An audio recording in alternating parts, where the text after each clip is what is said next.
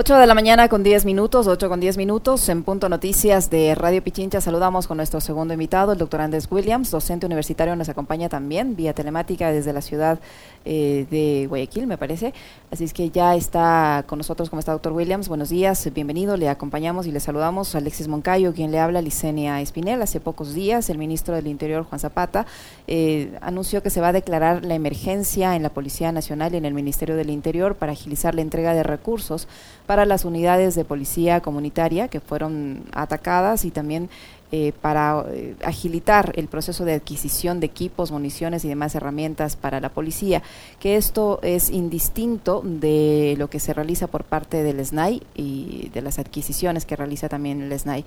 Una declaratoria de emergencia puede funcionar con estos dos objetivos que dice el ministro Zapata, que eh, previamente decía que las unidades de policía comunitaria para él eran un sistema ya, ya caduco. Ahora se señala que se declara la emergencia para reforzar las unidades de policía comunitaria, en especial en los sectores más eh, vulnerables. Eh, ¿Sirve eh, esta herramienta, esta declaratoria de emergencia con ese objetivo? ¿Y en qué medida ese reforzamiento de las unidades de policía comunitaria que anuncian va a contribuir para mejorar la seguridad en esas zonas? ¿Cómo está, Licenia? Alexis, ¿cómo está? Muchas gracias por la, el espacio. Y la verdad es que yo estaba revisando un poco la, la, la intención de la declaratoria y estos dos objetivos que, persiguen, pues son como querer tapar una hemorragia con una curita. Porque eh, primero hay que entender el contexto de por qué se producen los ataques a los UPCs. Más allá de pensar que el modelo o cuestionar el modelo como obsoleto, creo yo que un UPC eh, como unidad eh, termina siendo un, aparataje de, de, algo mucho más grande, que es la institucionalidad. En este caso, si la institucionalidad eh, ha sido desmantelada, si es que vemos, como hemos revisado, entiendo yo que hace, hace un, pocos momentos estábamos hablando de la ejecución presupuestaria de la Secretaría de Seguridad y que esto ha, eh, la, incapacidad para la ejecución presupuestaria en cada una de las eh, instituciones del ramo, más que nada en seguridad, es la que justifica, por ejemplo, en el caso de la Secretaría, que hace un momento lo mencionaron ustedes, que luego se, se reduzcan los presupuestos en el próximo año. Esto quiere decir que si es que no hay una ejecución eficiente de la, de la inversión, ¿cómo podemos nosotros pensar que mediante una modificación en el modelo de gestión va a funcionar si la institucionalidad no funciona, si han desmantelado la institucionalidad? Entonces, para mí es, una, eh, es un esfuerzo que si no va acompañado con otras medidas, va a ser eh, muy poco, muy poco eh, beneficioso. Entendamos el contexto primero de cómo se producen estos ataques a los UPCs. ¿Cómo está, doctor? Muy buenos días, qué gusto saludarle. Em, coincidiendo con, con, su análisis, obviamente. Eh, yo la pregunta que me formulaba en el comentario hoy en la mañana es, bueno, si primero que hay una contradicción gigantesca, por ejemplo, entre lo que pasa acá en Pichincha, ¿no? La tesis que sostiene el ministro Zapata que dice que las UPC son un modelo caduco, obsoleto, y por otro lado quien aspira a ser prefecto en Pichincha, Eduardo del Pozo, que dice que él si gana la prefectura va a reforzar las UPCs. Entonces ahí no encuentro concordancia ni consistencia entre lo que dice el candidato del gobierno y lo que dice el ministro del Interior. Ahora, la duda que yo me planteaba en el comentario es, eh, doctor, si no son las UPCs, ¿cuál es el otro modelo con el que se pretende reemplazar a estas, eh, a estas instituciones eh, que, están eh, de la policía en, los barrios, en, las parroquias, en las comunidades? Mire, en este caso, los UPCs, cuando fueron concebidos, eran la, la, posibilidad de que existiera la proximidad de la política de seguridad y de prevención del delito en los territorios. Es decir, la concepción de esa proximidad era adecuada. Eh, estamos en momentos diferentes. Eh, ahora no hay un, liderazgo eh, fuerte en, el sector, en el Ministerio del Interior. Vemos que la, el ministro Zapata da golpes de ciego cuando nos plantea la idea de modificar un, modelo que era eficiente, cuando ni siquiera pueden ejecutar su, su presupuesto. Pero ahora vamos más allá. ¿Qué pasa con los UPCs? Si nosotros planteamos, estamos en el mundo al revés, estamos diciendo que la policía, que por naturaleza está diseñada para proteger a los ciudadanos, ahora nosotros estamos planteando cómo proteger a la policía. Es decir, el crimen organizado llegó a tal punto de que los policías tienen que custodiarse para evitar eh, ser atentados, eh, como lo ocurrió hace, hace poco tiempo en, en, Guayaquil y Esmeraldas. Así es. Pero ¿por qué se produjo ese, ese, esos ataques?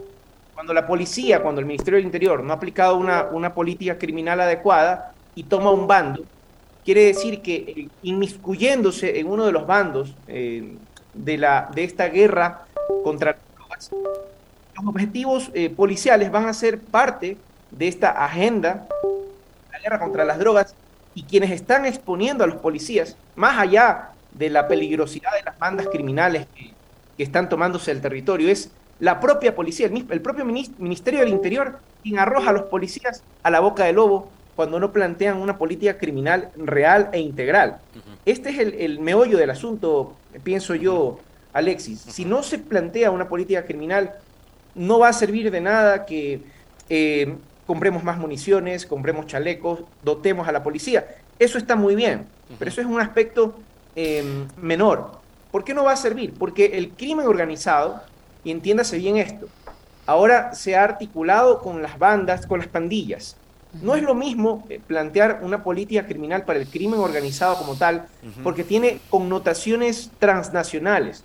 Su, su, dimensión es transnacional, por lo tanto, eh, ya implica eh, la, anuencia de otros sectores y también la respuesta conjunta del Estado. Debería ser así. Las pandillas tienen eh, otra connotación, tienen inclusive otra, otra forma de dinámicas. Existen, son un fenómeno que se ha estudiado mucho alrededor de la, de la violencia juvenil, y en este caso, lo que vimos de cara sucia, por ejemplo.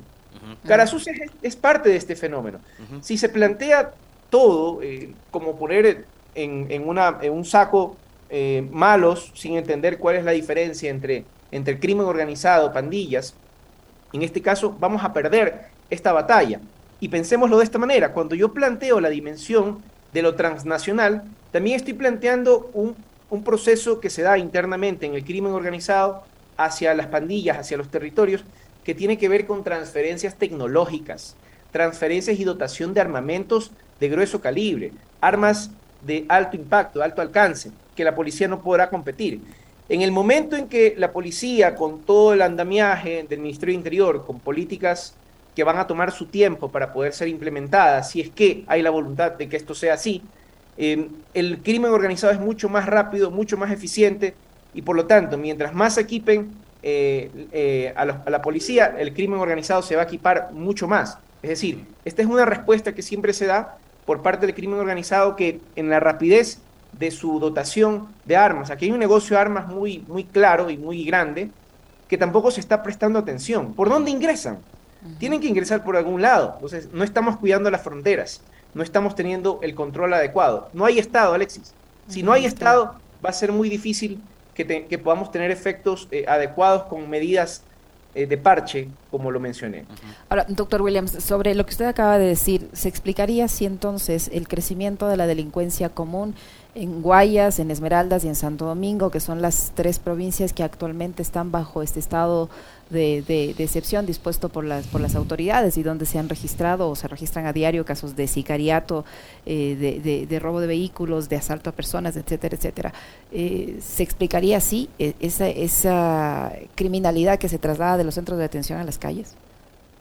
Sí, hay, hay un cordón muy, eh, muy estrecho entre la, entre la criminalidad y lo que está pasando en las cárceles. Esto ya se ha estudiado y aquí lo que yo les decía, eh, esto ya se puede ver en el momento en que los vacunadores, eh, aquí, hay, aquí como que dos, dos esferas para el, el, cometimiento de delitos.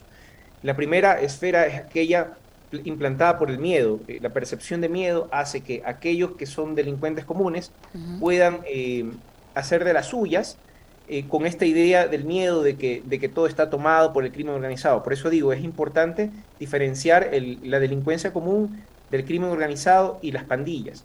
Lo que ha ocurrido es que cuando nosotros vemos que el tejido de la criminalidad eh, propiciado por el crimen organizado ha cooptado eh, diferentes formas de organización popular, diferentes formas de organización juvenil, en cuanto a barrios, en cuanto a sectores, ha delimitado zonas grises.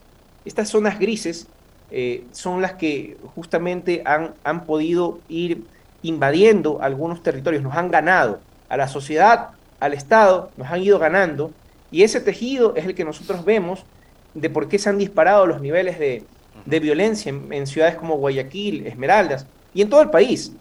El problema es que ya no, no podemos dimensionar eh, un, espacio seguro de uno que sea inseguro, porque si estamos hablando de que en la institucionalidad, como el, eh, hospital de Chone, por ejemplo, el hospital es un espacio custodiado, un, espacio donde la presencia estatal debe darse de una manera diferente. Pero, ¿qué pasa en la percepción de estos, de estos sujetos, del sujeto de la, de la criminalidad?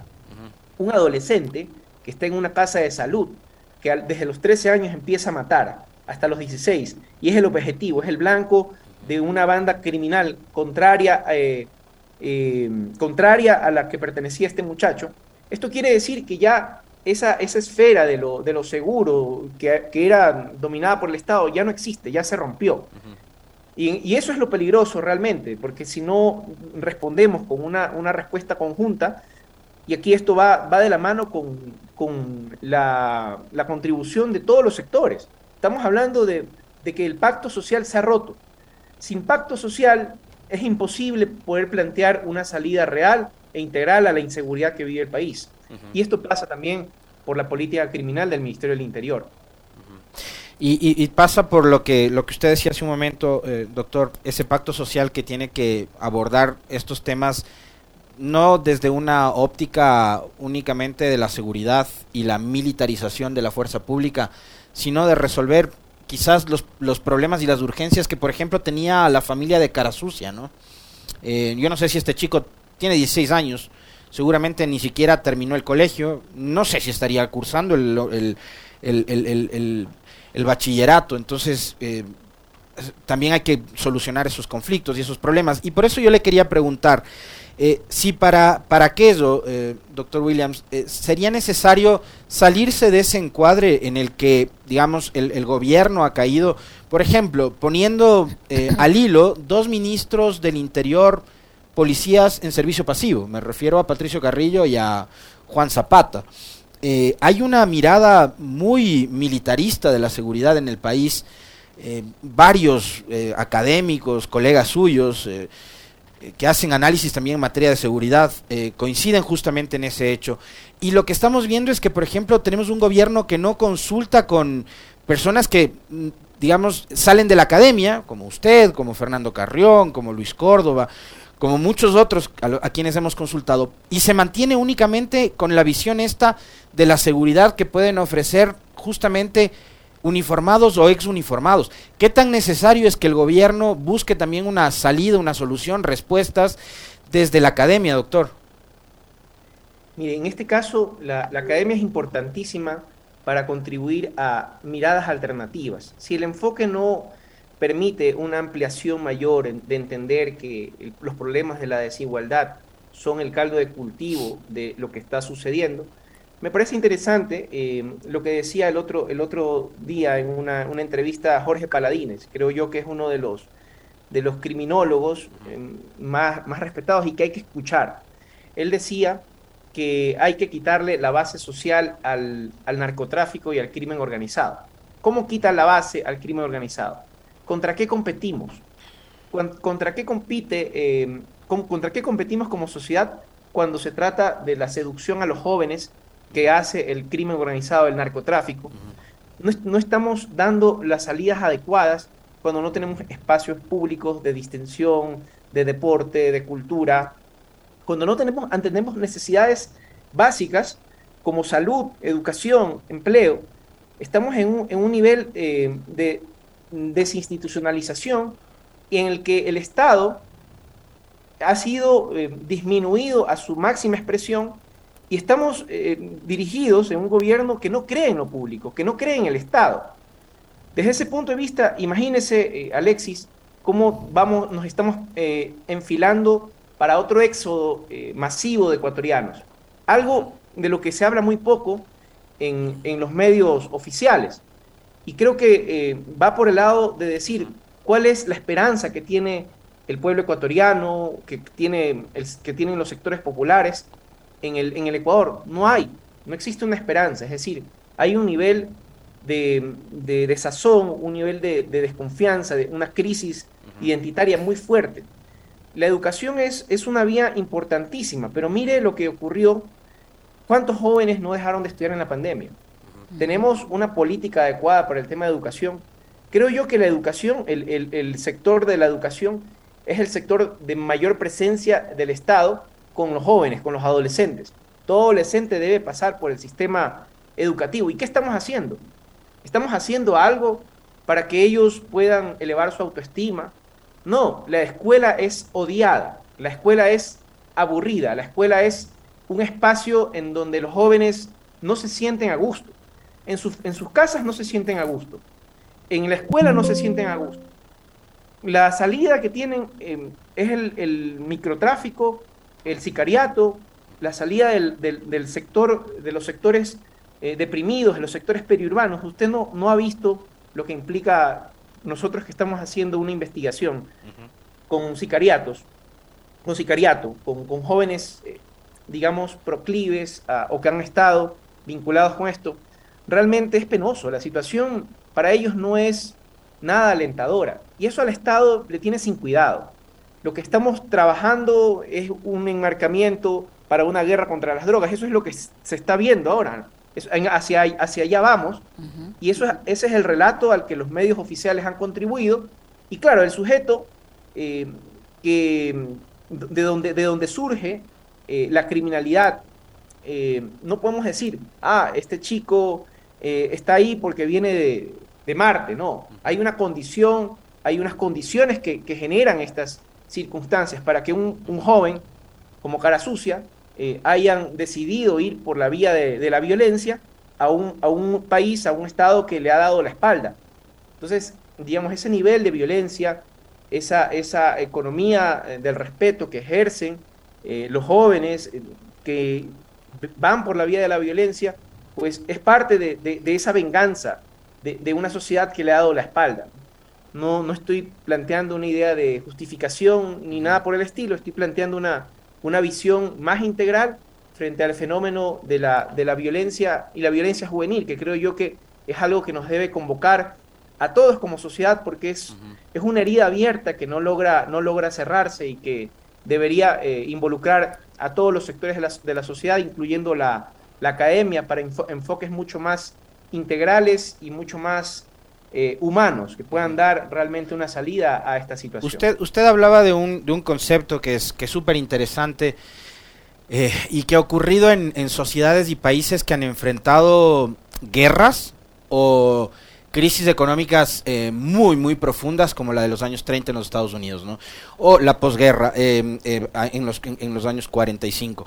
el pacto social. Estamos en este momento, digamos, llegando a esos niveles de crisis institucional, social, política, eh, económica, eh, que nos obliga a, plantearnos, doctor Williams, la necesidad de un pacto social, un pacto social en donde deberían estar involucradas las organizaciones políticas, pero más allá, porque digamos, ahí sabemos y entendemos además del nivel de, de de conflicto que existe, pero ahí debería estar involucradas las organizaciones sociales, eh, los militantes de el feminismo, de las minorías, o sea, la sociedad en general, el pacto social, pero desde dónde además debería nacer la intención de que el Ecuador llegue a concretar justamente ese pacto social y cuáles deberían ser los temas prioritarios. Usted ya nos, dicho, nos ha dicho algunos, me parece muy acertados, la educación, eh, el, acceso a servicios, etcétera, eh, pero ¿por dónde debería ir ese camino que nos conduzca a conseguir ese pacto social tan interesante? Me parece que para que llegue, lleguemos a, ese entendimiento, todavía no hemos tocado a fondo. Yo no soy muy optimista del panorama que, estamos viviendo. Para mí eso tiene que quedar muy claro, el hecho de que, de que no es ineficiencia, de que no es incapacidad eh, del gobierno. Estamos hablando de la instauración de la necropolítica. es la intención del gobierno de que esto sea así. Porque en el desmantelamiento del Estado hay una intencionalidad que se orienta hacia la reedición de la guerra contra las drogas. En este caso, eh, una de las cuestiones que se planteaba en la, en la consulta popular, en, el referéndum del presidente Lazo, era el tema de la extradición. Yo leía un, análisis que había hecho el, asambleísta, eh, el ex constituyente Virgilio Hernández. En relación a la extradición, eh, esto es prácticamente ver el guion de lo que se vivía en Colombia en la época de Pablo Escobar, en los noventas. Y esto es penoso, porque una de las cuestiones que nos demostró eh, el gobierno de Correa fue que no es eh, humillándose o arrastrándose ante, las políticas norteamericanas de seguridad, ante la Secretaría, ante la Secretaría de Estado, que podemos combatir mejor el crimen organizado, sino con soberanía y con recuperación, la recuperación de las competencias estatales en función del monopolio de la violencia, en función de controlar sus fronteras, en función de los controles externos Hablo de los controles externos eh, de, la, de la policía para su depuración del Ministerio del Interior como antes lo, lo, existían. En este caso, el control externo no hablo del control foráneo, hablo del, de los controles ciudadanos o de la inteligencia. Aquí no, no han puesto a funcionar la inteligencia, hablo de la inteligencia eh, policial o la inteligencia civil, más bien eh, en este caso.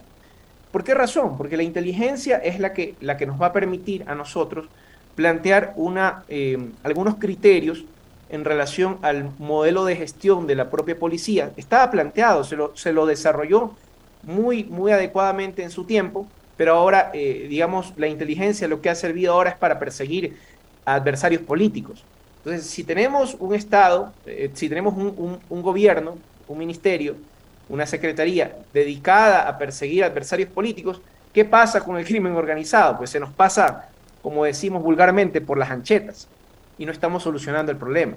Entonces, no han llevado todavía al país a, donde quieren llevarlo.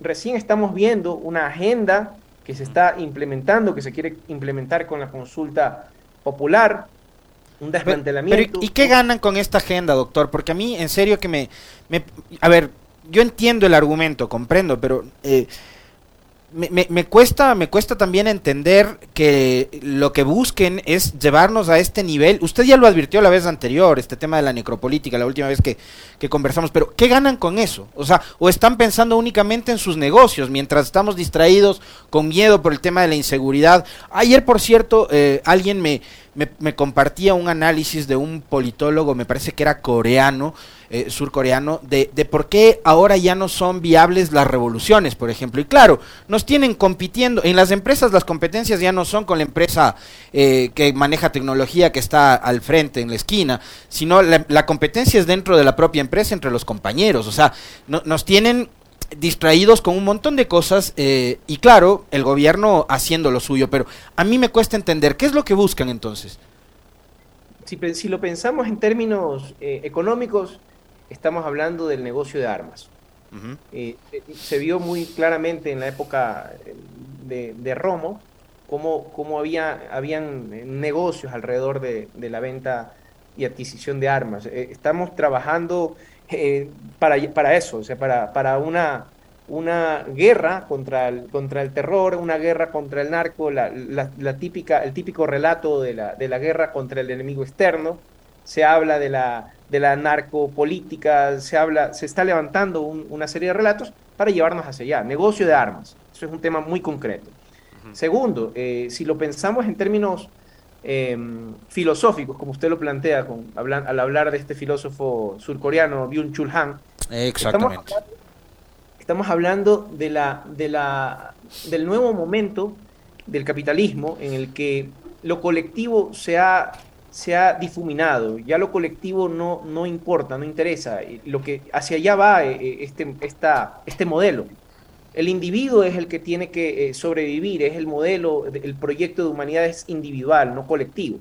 Entonces lo que, lo que están tratando de hacer es minar la, acción colectiva, la capacidad de la ciudadanía para poder decir hasta aquí no más, Es decir, la expresión máxima de la ciudadanía es la acción colectiva en la calle, en las calles. En algún momento esto va a, colapsar y no va a haber otro camino que no sean las calles. Pero ¿qué va a pasar en ese momento? Que la policía va a estar armada hasta los dientes, eh, el tejido social va a estar completamente tomado también por las bandas criminales. Es decir, esto es parte de un mismo fenómeno. Se llama neoliberalismo. El neoliberalismo, cuando está en su máxima expresión, se convierte en necrocapitalismo. Y hacia allá vamos, hacia la necropolítica. Entonces, llegamos a un punto de, yo creo que más acertados análisis podrían darnos la, la, ciencia ficción en este caso, pero no esperamos que lleguemos hasta allá. Creo yo que hay fuerzas sociales importantes eh, que están eh, pugnando por poder ser reconocidas y que están trabajando en los territorios. Me parece que hay iniciativas eh, muy importantes que deberíamos nosotros regresar a ver. Estamos hablando de pedagogías populares, emancipatorias, y deberíamos regresar también a ver al territorio, qué es, la, qué es lo que está pasando, porque así también como hay una cooptación del, del, crimen organizado al tejido, al tejido asociativo en los barrios, también, también hay iniciativas maravillosas que creo yo que deberíamos aprender. Hay algunas que tal vez en algún momento eh, donde haya un diálogo mucho más amplio se podría plantear, pero yo conozco algunas que, que seguramente pueden dar algunos resultados. Doctor Williams, para, para finalizar, yo, yo, quería consultarle, eh, si tenemos un Ministerio del Interior, una policía que no se da abasto con los temas de seguridad, a partir de mañana van a tener otra función, que es el tema del control eh, migratorio, el cobro de las tasas eh, por el control migratorio, además de servicios de seguridad privada y de sustancias sujetas a fiscalización. ¿Hasta qué punto una entidad que no está, al momento, no está en, su, sus mejores niveles de credibilidad por todos los casos que hemos visto de corrupción al interior de la, Policía Nacional y, estos casos eh, que sin duda estremecen a la sociedad, está preparada para enfrentar ahora esta nueva labor, ¿no? Y, hasta qué punto genera confianza el hecho de que el Ministerio del Interior y la Policía se encarguen de estas labores. Siempre pensémoslo eh, en, el, en el chip del, del banquero. Si lo pensamos en el chip del banquero, estamos hablando de que todo va a enfocarse hacia los negocios. Y la corrupción, en este sentido, también va a ser un foco de negocio. Para el tema del control migratorio, usted sabe lo que implica eh, eso en cuanto a, una, a una, institución que está tomada y, corrupta desde, desde, la raíz. Va a ser muy, muy, muy difícil un manejo adecuado. Mire, aquí es claro, es claro que hay negocios, intereses de las empresas de seguridad que van a, van a, eh, pugnar por, por tomarlos. Esta es la idea justamente de, de este, este, programa que están implementando ellos, el programa neoliberal al extremo. Y esto es muy penoso, sobre todo porque va, va a significar que sea una, una, moneda de cambio también con los sectores de, del narcotráfico que está infiltrado. O sea, aquí estamos hablando de que Ecuador termina siendo una especie de, de espacio eh, de reabastecimiento, de reforzamiento del crimen organizado transnacional. Estamos hablando de que Colombia produce eh, la, la, coca, la cocaína, eh, y nosotros somos un espacio de almacenamiento, un espacio de, distribución, de acopio, y, digamos, en una, en una policía que no se ha depurado y que no se, no se va a depurar, no lo van a hacer. Yo, yo no veo en la hoja de ruta del ministro Zapata que esté el tema de la, de la depuración. Yo creo que ese debe ser uno de los primeros puntos de su hoja de ruta. Si es que no está, entonces no es creíble lo que vayan a hacer o ningún cambio que se quiera hacer. Simplemente va a ser un foco de corrupción y un foco de negocio. Muchísimas gracias, doctor. Muy interesante siempre conversar con usted. Muy amable. Muy gentil, doctor. Gracias. Gracias, Alexis. Un abrazo. A usted, el doctor Andrés Williams, docente universitario, analista que ha estado con nosotros. 8 de la mañana con 40 minutos. No se vayan, una pausa.